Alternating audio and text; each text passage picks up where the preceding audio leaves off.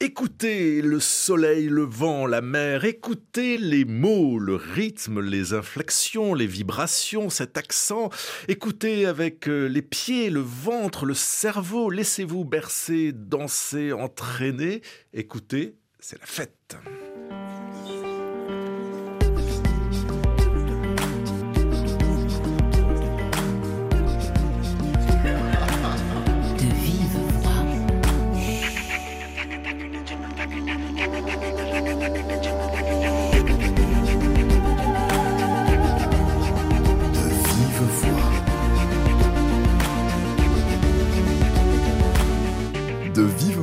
Pascal Paradou. C'est la fête de la musique, la 40e édition, et ça se fête ici et ailleurs, je veux dire, dans cette émission et dans la rue, à Paris, dans le monde, sur tous les rythmes et dans toutes les langues. Tout s'écoute dans De Vive Voix, surtout quand le groupe Imouvrini nous annonce un nouvel album, Più Forti. Bonjour Jean-François Bernardini. Bonjour à vous. Vous me répondez en français. Eh bien, rispondo en français. Vous répondez en corse. Alors ça, ça veut dire... Ça je peux vous répondre en corse aussi. Euh, En. Corse du Nord ou du Sud? Est-ce que c'est la même langue? Parce Oui, que l'île est grande. Non, c'est la même langue. Il y a bien sûr des, des- des variantes, comme il y en a d'ailleurs dans toutes les langues. Il y en a dans le français aussi. hein. La rose jaune de Francis Cabrel, euh, elle n'est pas universelle à toute la France.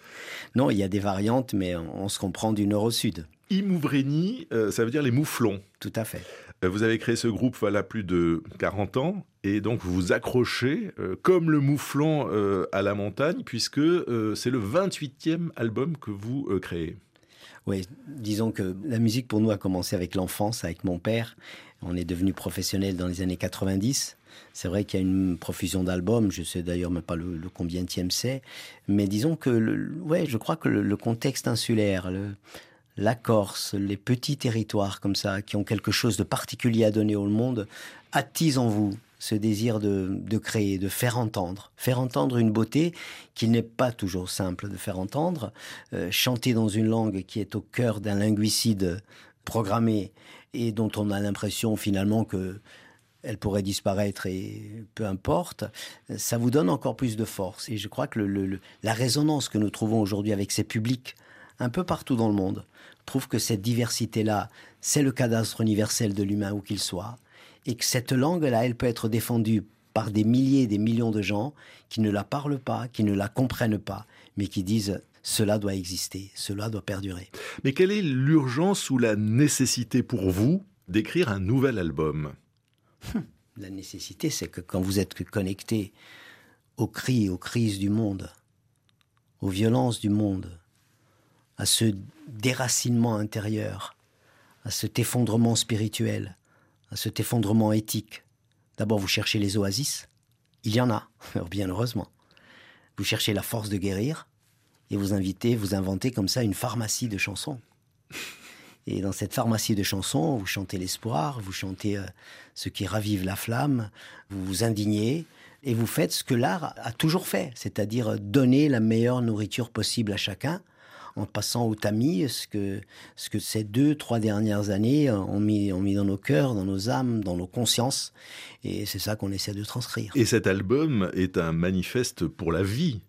C'est dit en toutes lettres. Mm, C'est un manifeste, effectivement. Il est illustré par euh, ces petits poissons égarés et esselés face à un prédateur et qui, bien évidemment, ne peuvent que perdre la partie et qui trouvent leur revanche, certainement dans la parole, dans la, dans la mise en commun, et qui illustre parfaitement cette revanche citoyenne, ce pouvoir des sans-pouvoirs.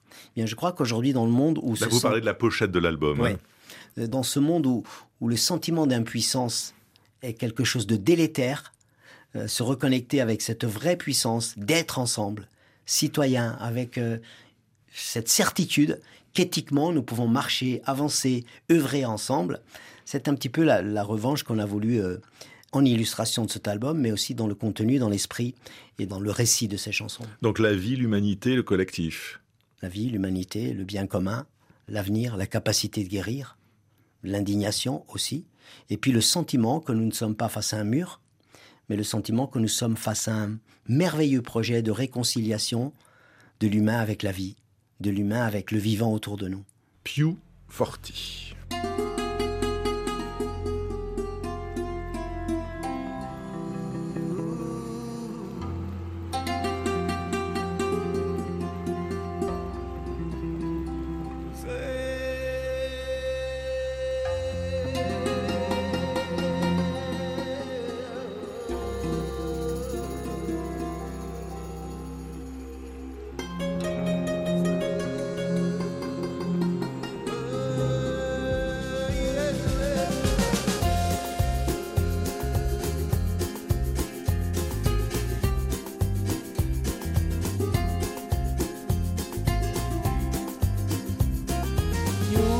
Giusto asteria, giusto giuria, forse un'allegria, amore una glia. Basteri un cuore, un immenso cuore, guarda ciò che bene, a forza idane. Basteri un crede, un'immensa fede, all'età di va, giusto umilità, giusto umilità, a quelli vicino, a quelli lontano, fratelli di qui, sorelle d'altro. Quanto ci porti ad manaio, saremo più forti, sai se oh. Quanto ci porti ad un Serę mówił Fortisa Iseo Orisa Iseo Orisa Iseo Orisa Iseo Orisa Iseo Q40, extrait du nouvel album de Imouvrini, ce qui veut dire Jean-François Bernardini, plus fort. Plus fort. Ouais. Q40 au pluriel. Ouais plus fort au pluriel. Tous ensemble, donc. Ouais. Que dit cette langue corse que euh, le français ne pourrait pas dire? Hum. C'est une question qu'on pourrait poser au sujet de toutes les langues. Bien sûr, il y a, un tronc commun. Le, corse est une langue latine. Et pour autant, dans chaque langue, une langue, ce n'est pas que des mots. Hein. Ce n'est pas seulement dire ce que l'on voit, c'est voir ce que l'on dit. Par exemple, si je vous dis euh, que les gens de mon village, soy mio pays, paese, village, paesani, ça ne veut pas dire que nous habitons à côté dans le même village. Simplement. Quand j'ai dit soy mio ces gens-là sont les gens de mon village, je ne dis pas seulement que nous vivons à côté. J'évoque aussi une parenté sociale. J'évoque une mutualité. J'évoque un partage. J'évoque une solidarité. J'évoque des liens qui viennent de très très loin, de, de mes ancêtres, etc. Donc, par exemple, ce mot-là, paisani, c'est un mot spécifique à cette langue. Si je vous dis que, par exemple, en Corse, il y a un mot cristiani. Cristiani, si je vous le dis, vous allez, même ne connaissant pas le corse, vous allez me dire, ça veut dire chrétien. Ouais, Cristiano, on y hein. pense. On y pense. Mais quand en Corse je dis Dion Christian, je veux dire par là que cet homme, cette femme, qu'elle soit bouddhiste, juive, euh, musulmane, protestante, catholique ou athée, dans la langue corse, cristiano. Vous voyez? C'est-à-dire, c'est une manière de dire euh, le spirituel et le factuel sont mariés, font symbiose, et quelle que soit ta religion, que tu n'en aies, que tu n'en aies pas, à mes yeux, tu es un cristiano. Bien voilà comment les langues inventent leur manière à elles de voir le monde et de le décrire. Et donc derrière ces mots-là, il y, a un, vécu, il y a, une réalité. Il y a... Et tout cela n'est pas transposable d'une langue à l'autre, où il y a bien sûr d'autres génies, d'autres intelligences, d'autres manières de voir, mais c'est cette diversité-là qui, qui fait partie de ces biens immatériels vous voyez, on parle aujourd'hui beaucoup d'un recul de la biodiversité. Il y a un recul de la sociodiversité un recul de la manière d'habiter le monde, de le raconter, de le dire, de le nommer. Cela en fait partie. Alors il y a un débat sur le nombre de locuteurs de cette langue corse. Sur euh, Internet, on voit qu'il y a à peu près 80 ou 100 000 locuteurs. Je crois que vous, vous mettez ce chiffre un petit peu en doute. Vous pensez qu'il est un peu gonflé. Quel est le problème de la transmission de la langue corse? Parce que c'est une langue qui s'enseigne, mais elle ne se transmet pas forcément. D'abord, reconnaissons que nous sommes dans un pays en France, dont je fais partie bien évidemment, où il y a une forme de névrose sur ces langues que l'on appelle régionales, minoritaires, que l'on appelait patois naguère, etc. Il y a une névrose. Et au lieu de penser qu'elles font partie de ce patrimoine que nous avons tous en commun quand vous additionnez tout ça, de ces beautés que vous trouvez au Pays Basque, en Bretagne, en Alsace, etc., on a justement pensé que ces langues étaient une menace à cette unité. Ce sont des faits historiques établis. Reste sur la table cette forme de, de névrose hein, qui fait que, pour ces langues-là, le projet de les faire disparaître a vraiment existé. Le projet de les faire disparaître a vraiment existé. Et d'une certaine manière, ce projet, il n'est pas loin d'aboutir. Vous parlez de linguicide. Je parle de linguicide, bien évidemment. Mais en même temps, vous êtes la preuve vivante que vous avez su chanter en Corse, que vous avez su défendre cette langue. C'était le projet initial. Et aujourd'hui, euh, vous faites des tournées de par le monde. Vous avez mm. eu deux victoires de la musique. Vous avez eu huit disques d'or. Donc, on pourrait penser que le pari est gagné. Oui, bien sûr, mais symboliquement, c'est très fort parce que jamais on n'aurait pensé cela imaginable, bien évidemment. Ça veut dire qu'aujourd'hui, cette langue, elle est aimée, ces langues sont aimées, défendues, protégées par des gens qui ne les connaissent pas, qui les découvrent, mais qui en apprécient la beauté et qui disent mais on ne peut pas retirer cette beauté au monde. Pour autant, ce projet de faire disparaître les langues, ce projet de les interdire à l'église, et puis à l'école, et puis dans la bouche des enfants, et puis dans les diplômes, et puis dans l'ascenseur social, et puis dans l'estime de soi. Tout cela, additionné, fait qu'aujourd'hui, cette langue n'est plus transmise naturellement, c'est-à-dire par le moyen le plus efficace de transmission d'une langue, que dans 2% des foyers dans l'île. 2%. C'est-à-dire entre parents et enfants Entre parents et enfants. Et quand personnellement je vais dans un lycée ou dans un collège de Corse, et que devant 300 élèves, je demande qui parle une autre langue que le français, j'ai bien sûr, comme partout, euh, 4, 5 élèves qui vont parler euh, polonais, euh, euh, roumain, portugais, espagnol, italien, arabe.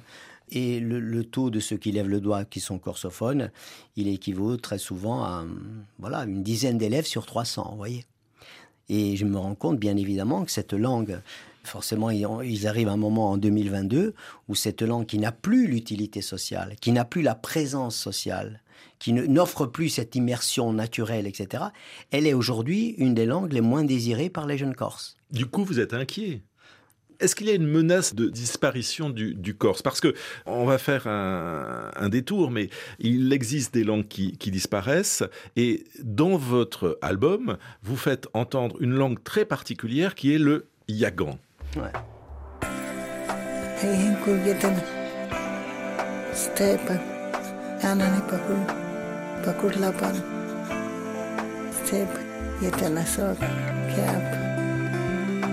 Pencahiku yetan ay harlana yetan ay miste kawatana hitana kan yetan Pare che Cristo non dorme più, è temporale anche quassù.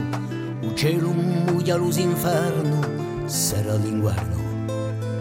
Stanotte piange il silenzio, c'è come un'aria irisenzio, un lume veste o campanile, Maria caccia usa mondile a un rilogio so deciore, da milagro tu io d'ogore, sento cantamma la gela, sopra la reccia c'è una stella, fammi conta un gelusano, o oh caro tu, fa che un stinto paesano, un morga più.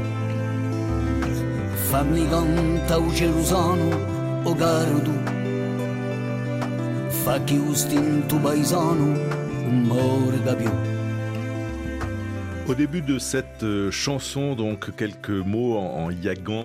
Et grâce à vous, je, je découvre cette langue, Jean-François Bernardini, qui est une langue amérindienne qui a disparu qui a disparu. Vous entendez là la voix de Cristina Calderon, qui est la dernière locutrice du Yagan qui se trouve dans les îles Navarino, c'est au sud du Chili, tout près de Ushuaia.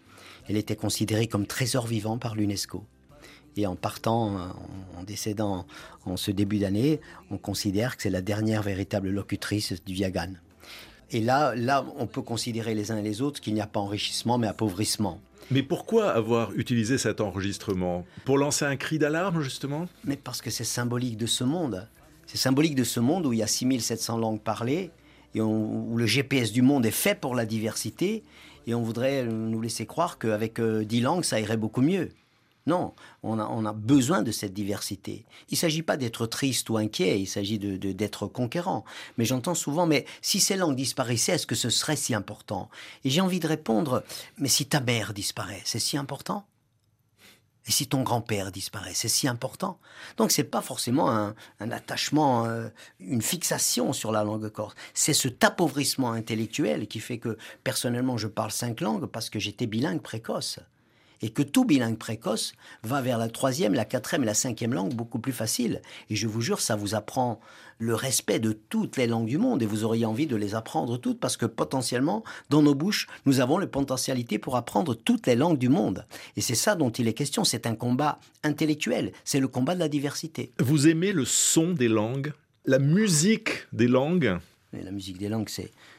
Les langues sont le génie de chaque peuple, sont les plus belles œuvres de chaque peuple dans le son, dans la manière de, structurer le paysage, les sentiments, les réalités, le vécu. Les langues sont l'ADN de l'intelligence du monde. Donc les voir, les voir disparaître et les voir comme ça, euh, non, là il y, a un vrai appauvrissement qui, qui, à notre sens. Vous voyez, je pense qu'aujourd'hui, Monsanto fait pour les graines dans le monde ce qu'on a fait pour ces langues-là en disant non, mais c'est pas très utile, il n'y a pas beaucoup de locuteurs. Et à ce, titre-là, d'ailleurs, nous pourrions tous décider de parler chinois, tiens. Ce serait bien, ce serait une belle expérience. Et nous verrions, nous constaterions quel est le, déménagement, et le douleur et le traumatisme provoqué, justement, la déportation de sa propre langue. Car encore, s'il s'agit de ça il y a une certaine manière une forme de déportation de ta propre langue, de ta propre réalité, dont des actes au quotidien témoignent. Hein. On le voit aujourd'hui. Jean-François Bernardini, je vous posais tout à l'heure la question de savoir ce que le Corse disait que le français ne peut pas euh, dire. Mais inversement, parce que vos albums sont bilingues, que dit le français que ne peut pas dire le Corse? Le français est une langue merveilleuse merveilleuse, que j'affectionne particulièrement, que je lis. Euh, on, pourrait trouver des tas d'exemples, mais le français a un, raffinement. Dans, ne fût moi je, suis quelqu'un, j'aime beaucoup les histoires, mais j'aime aussi, euh, j'aime aussi les idées. Et je crois qu'en termes justement de raffinement, dans la traduction des idées, le français est une langue merveilleuse, quoi. Mais alors pourquoi écrire encore certaines chansons et en français d'autres? C'est pour des publics différents? C'est en fonction de ce que vous racontez dans les chansons? Pas forcément, mais être compris dans ce monde me semble être essentiel. Donc si vous venez à un concert d'Imouvrini, vous verrez qu'il y, a une pédagogie, il y a un voyage, il y a bien évidemment les clés, les codes que l'on donne à tout un chacun pour, pour entrer dans cet univers. Et bien sûr que la langue, au-delà de la compréhension, c'est d'abord du feeling, du sentiment. Et la, berceuse que nous pourrions prendre dans un recoin de l'Afrique, dans une langue que nous ne connaissons pas, pourrait nous émouvoir et nous faire dresser les poils sur la peau, vous voyez. Et en même temps, euh, changer de langue, c'est d'abord signifier notre notre amour, notre respect de toutes les langues du monde. Et, dans le contexte actuel, quand je chante une chanson en français, comme on le chante dans cet album-là, c'est aussi une volonté de dire euh, ce texte-là, il est venu dans cette langue-là, et on ne va pas contorsionner les choses. Et en même temps, c'est une efficacité pour être mieux compris dans le monde d'aujourd'hui. En français, dans cet album, S'il te plaît, papa, une chanson sur les féminicides.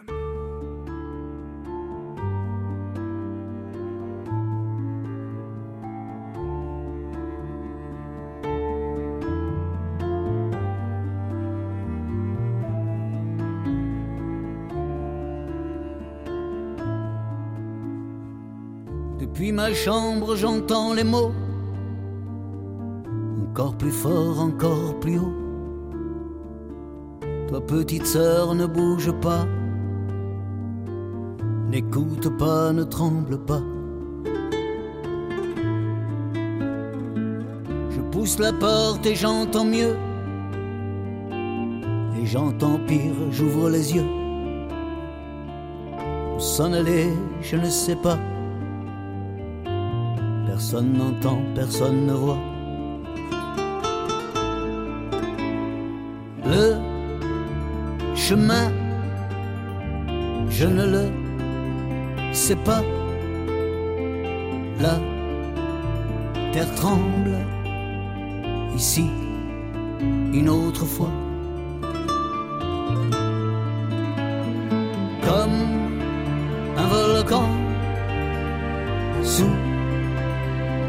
Toi, toi, petite sœur, toi, ne tremble pas. Ce que je sens, ce que je vois, ça brûle tout, ça brûle en moi. Jusqu'en mon ventre, je l'entends, l'enfer de ma maman. Respire fort, je fais un pas. cueille par terre les verres, les plats. Je le vois, la peur en moi. Qu'est-ce qui te prend, papa? S'il te plaît, s'il te plaît, s'il te plaît, s'il te plaît, papa, ne fais pas ça. Une chanson en mémoire de celles qui meurent sous les coups de leurs euh, conjoints. 125 féminicides en 2021. Euh, il y a urgence à le dire, à le dénoncer, à le chanter. Quand vous chantez en Corse, euh, Jean-François Bernardini, vous dénoncez la mafia, la violence qui fait de cette île un pays blessé. Ce sont vos mots. C'est un, un désir de paix qui vous anime. C'est la non-violence qui vous a toujours mu. Est-ce que ça sert une chanson? D'abord, d'abord, la non-violence pour moi, c'est pas, pas un slogan, c'est pas une idée, c'est, c'est ce qui depuis des années, à travers la fondation Oumani que j'ai l'honneur de servir, en 2011, nous avons lancé un programme qui s'appelle Devenant artisan de la non-violence, parce que nous avons le sentiment que un des virus les plus virulents aujourd'hui dans le monde est celui de la violence, qui nous fait à tous une propagande. Hein. Si tu n'es pas violent, c'est que tu serais lâche et que cette malbouffe verbale, mentale, comportementale, elle est partout. Et donc depuis, euh, je n'ai cesse et nous n'avons cesse d'aller dans des écoles, des collèges, des lycées, plus de 500 conférences dans ces milieux-là où les demandes ne cessent d'accroître, parce que justement, il y a, il y a une réponse, il y a les outils. Et la non-violence est une merveilleuse boussole pour apprendre à être fort sans passer par la case-violence. Et ce qui nous épate tous les jours, c'est de voir comment ça fait briller ou souvent pleurer aussi les yeux de tous les juniors, euh, quelle que soit la ville en France, et comment ça les réconcilie parce que justement, c'est un petit travail d'électricien. Vous savez, vous débranchez la mauvaise prise et vous branchez la bonne. La violence n'est pas notre nature. La violence est une violation de notre nature. Sauf qu'on nous fait croire que priorité violence est la seule réponse que nous ayons. Ou bien la lâcheté. Eh bien, entre lâcheté ou violence, il y a une troisième voie. Et l'outil de la non-violence nous offre cette troisième voie. J'apprends à être fort, j'apprends à maîtriser mes émotions, j'apprends à connaître mes cerveaux mécanismes, j'apprends, etc. Et ça, aujourd'hui, c'est une alphabétisation qui est en marche, à laquelle l'école ouvre ses portes, qui ouvre des perspectives extraordinaires. Nous étions hier avec des clubs de rugby en Corse qui, justement, forment leurs éducateurs, leurs animateurs à la non-violence. C'est une école merveilleuse, c'est véritablement un outil pour le 21e siècle. Piu Forti. Alors, je, l'évoquais au tout début de l'émission, Jean-François Bernardini. Cette année, c'est le 40e anniversaire de la fête de la musique. C'est une idée qui était quand même assez dingue quand, en 82, Jack Lang décide cette fête, un an après l'élection de François Mitterrand. Et en 82, donc, la fête de la musique, c'était quelque chose. Mon instrument, c'est la casserole, la fourchette et la bouteille de limonade vide. Ça donne. Madame, de quoi s'agit-il là comme instrument ben, Je sais pas, on me l'a mis entre les mains, alors euh, c'est très simple à manipuler. Est-ce que vous êtes d'accord sur l'organisation d'une journée pour la musique Ah là là, c'est extra, quelle bonne idée J'ai appris ça il y a 10 minutes. Il y a un copain qui m'a dit Tiens, t'es pas à la fête de la musique Bon, bah, je suis descendu dans la rue. Qu'est-ce que c'est C'est des instruments d'Afrique. Ah oui Comment ça marche? Fais voir trouve que c'est une excellente façon de se manifester, de trouver des amis et de, se rejoindre sur quelque chose de, tout à fait euh, paisible et, beau. Mieux vaut un peu de cacophonie que le silence euh, des villes désertes le soir et célébrer euh, la naissance de l'été avec la musique, avec les musiques une bonne manière euh, de chanter la nouvelle saison. Selon vous, c'est une, idée qui peut aller loin, cette journée nationale de la musique? Ah oui, moi je trouve que c'est merveilleux. Enfin, de retrouver tout le monde dans toute la France qui sort dans la rue, qui joue de la musique, c'est fantastique. Autrement dit, il va falloir maintenant saluer l'arrivée de l'automne, de l'hiver et du printemps, et plus seulement de l'été. Bah, pourquoi pas tous les jours Reportage réalisé en 1982, épuisé dans les archives de, l'INA. Est-ce que vous vous souvenez, Jean-François Bernardini, de cette première fête? Parce que Imouvrini existait déjà en 82. Oui, je me souviens de cette première fête de la musique. Et je me souviens surtout que qu'avec la musique, voyez, où que vous soyez dans le monde, étrangers, inconnus, différents, nous sommes à un pas les uns des autres. Et cette force de cet événement qui s'enracine dans les pratiques correspond à un besoin profond. Nous avons besoin de liens, nous avons besoin de relations.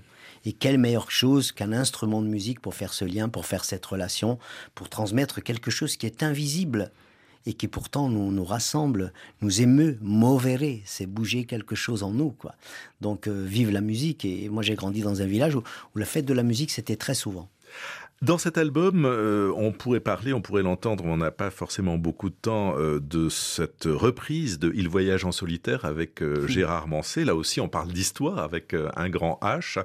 Cette rencontre a, eu lieu comment? C'est vous qui avez été le chercher? C'est lui qui a rompu son isolement pour vous? Qu'est-ce qui s'est joué? D'abord, c'est une chanson qui est dans la mémoire collective de toute la France. Très souvent, moi, je la jouais pendant nos balances, vous savez, c'est une chanson que j'avais comme ça en mémoire. Puis un jour, je me suis dit, mais quand même, ce truc-là, qui a été écrit il y a quelques années, il dit quelque chose d'extrêmement contemporain, quoi. Il chante à la terre, il voyage en solitaire. Et puis on a pris contact avec euh, ce chanteur tellement insulaire, tellement secret, tellement, mais tellement noble aussi. Et grand dans le regard qu'on porte sur lui. Et on a, on a pris un contact, et puis on s'est rencontrés. Et puis j'ai dit qu'on allait reprendre cette chanson. Et puis la deuxième fois, je lui ai dit, mais si tu mettais une voix. Et c'est ça. On s'est un petit peu apprivoisé. Aujourd'hui, il, a mis sa voix sur cette chanson. C'est un cadeau merveilleux parce que c'est un artiste que, que des milliers et des milliers de gens affectionnent. Justement parce qu'il est secret, parce qu'il ne fait pas de scène, parce qu'il est un peu à part. Et cette noblesse-là, elle est très très touchante, elle nous émeut. Et ce titre est, est véritablement d'une actualité, d'une contemporanéité qui est, qui est évidente. Alors c'est vrai que sa voix a changé, mais l'émotion reste très forte, voire euh, plus forte encore. Est-ce que vous vous souvenez, Jean-François Bernardini, de vos premières émotions euh, musicales, de la première voix qui vous a marqué, qui vous a fait dire euh, en avant pour la musique? Je crois d'abord qu'on a grandi dans un village où on a eu une éducation musicale précoce. Vous savez, le premier instrument de musique dont dispose l'homme, c'est l'oreille. Quand on dit qu'on a la voix fausse, en fait, c'est l'oreille qui est fausse, c'est pas la voix. Et cette éducation musicale précoce, nous l'avons eue à la maison avec mon père, ma mère et les gens du village qui venaient chez nous, qui chantaient ce blues de la polyphonie et qui fait qu'à un moment donné, vous, c'est presque inévitable. Ça devient une langue maternelle, quoi.